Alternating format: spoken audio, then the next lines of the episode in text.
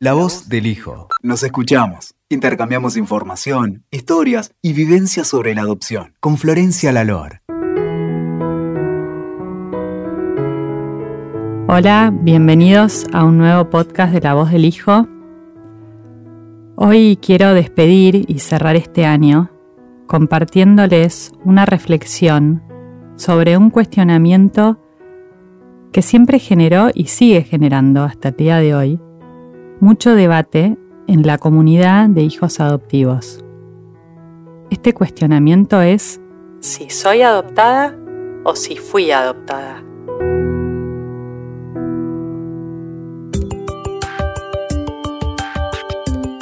Pienso que este es un tema de una gran complejidad y seguramente, como pasa siempre con los temas de gran complejidad, voy a dejar cosas afuera porque pienso justamente, yo soy compleja, el mundo es complejo, y el tema del cual yo les quiero hablar es complejo. Y una de las respuestas que tenemos los seres humanos para la complejidad muchas veces es la sobresimplificación. Es decir, por ejemplo, pensar que esto es o no es. Y yo justamente elegí formarme en terapia sistémica porque para mí las cosas no van en una sola dirección.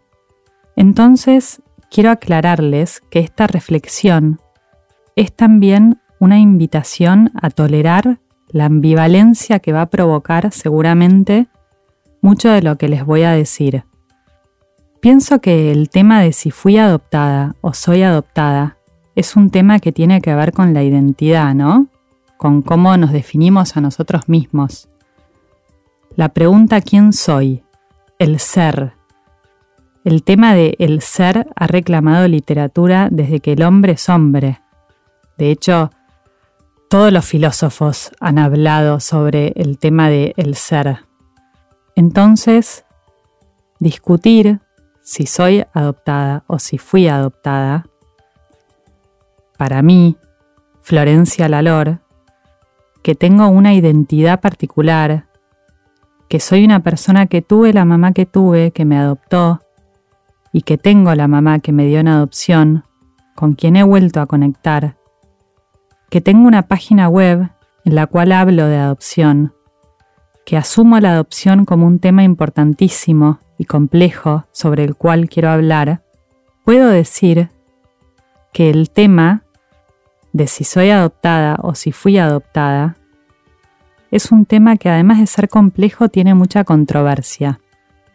Y pienso que tiene mucha controversia básicamente porque suscita emociones muy fuertes, ¿no? Porque ser adoptado, haber sido adoptado o hoy sentirse adoptado, es algo muy emocional. Implica muchas emociones.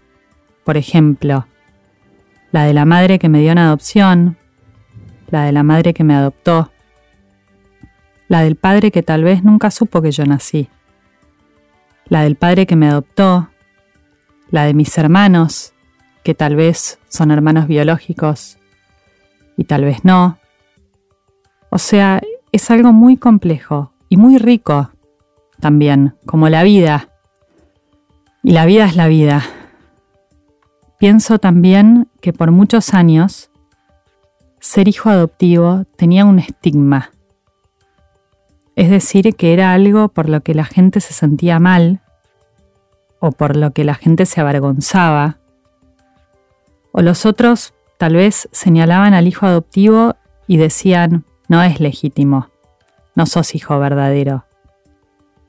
Y de hecho esto de ser o no ser el hijo verdadero es algo que viene de hace muchos siglos atrás, de la época de los reyes, de las dinastías.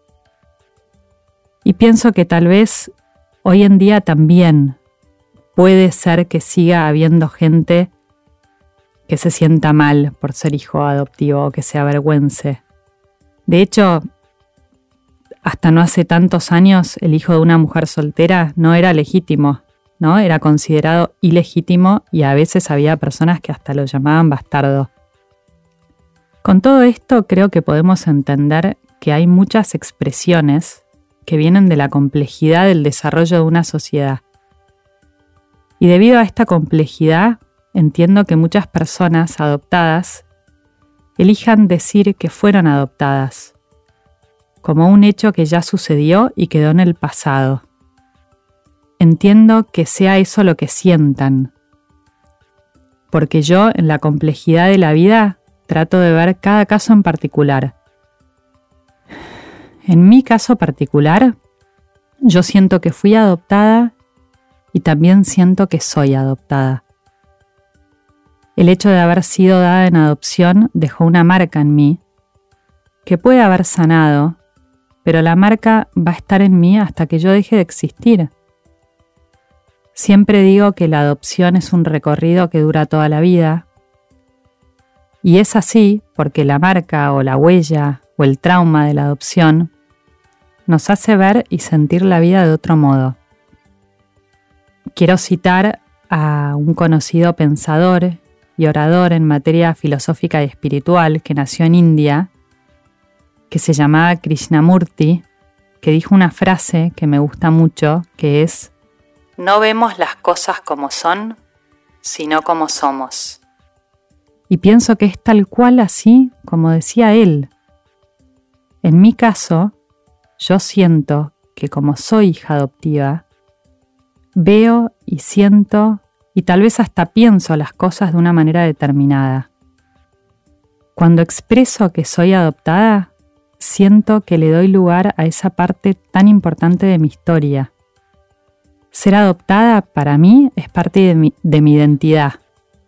Pienso que de lo contrario la estaría negando o olvidando. Esto es lo que siento yo, Florencia Lalor. Por supuesto que quiero aclarar que ser adoptada no me condiciona ni determina el resto de mi vida. Sobre todo porque después de ser dado en adopción, uno vive su vida y en ese vivir la vida hay muchas variables más y muchos hechos que nos influyen de alguna manera particular, ¿no? El contexto en el que crecemos y en el que vivimos nos va a influenciar también. Entonces, ¿soy adoptada o fui adoptada? Tal vez tenemos que entender que esta discusión se basa en el dominio de la experiencia. Y el dominio de la experiencia significa que alguien puede creer que lo que pasó fue y deja de estar adentro, y otra persona puede creer y sentir que lo que pasó sigue estando. Es decir, que la creencia de que esto pasó o de que eso persiste está ligada a la experiencia de cada uno. Y hay circunstancias muy complejas por las cuales un niño es dado en adopción. Y también hay circunstancias muy complejas por las cuales los niños son tomados en adopción. En esta complejidad emerge el ser adoptado que a veces reconoce su origen y otras no, que a veces reconociéndolo lo respeta mucho y que otras veces, sin reconocerlo, no lo puede respetar. Entonces, pienso que este tema que planteo hoy acá no debería ser una discusión, porque es un tema del dominio de la experiencia. Y pienso que tenemos que tratar de respetar cada experiencia individual y única, porque nuestra identidad se empalma con nuestra experiencia. Y como yo mencioné antes, en mi experiencia, yo soy adoptada y siempre lo voy a hacer. Bueno, espero que esta reflexión los invite a pensar y tal vez a cambiar la mirada sobre este cuestionamiento.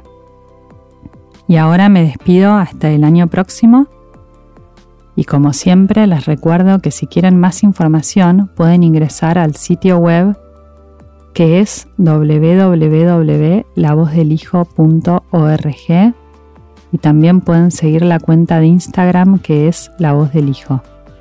Muchísimas gracias a todos. Escuchaste La Voz del Hijo.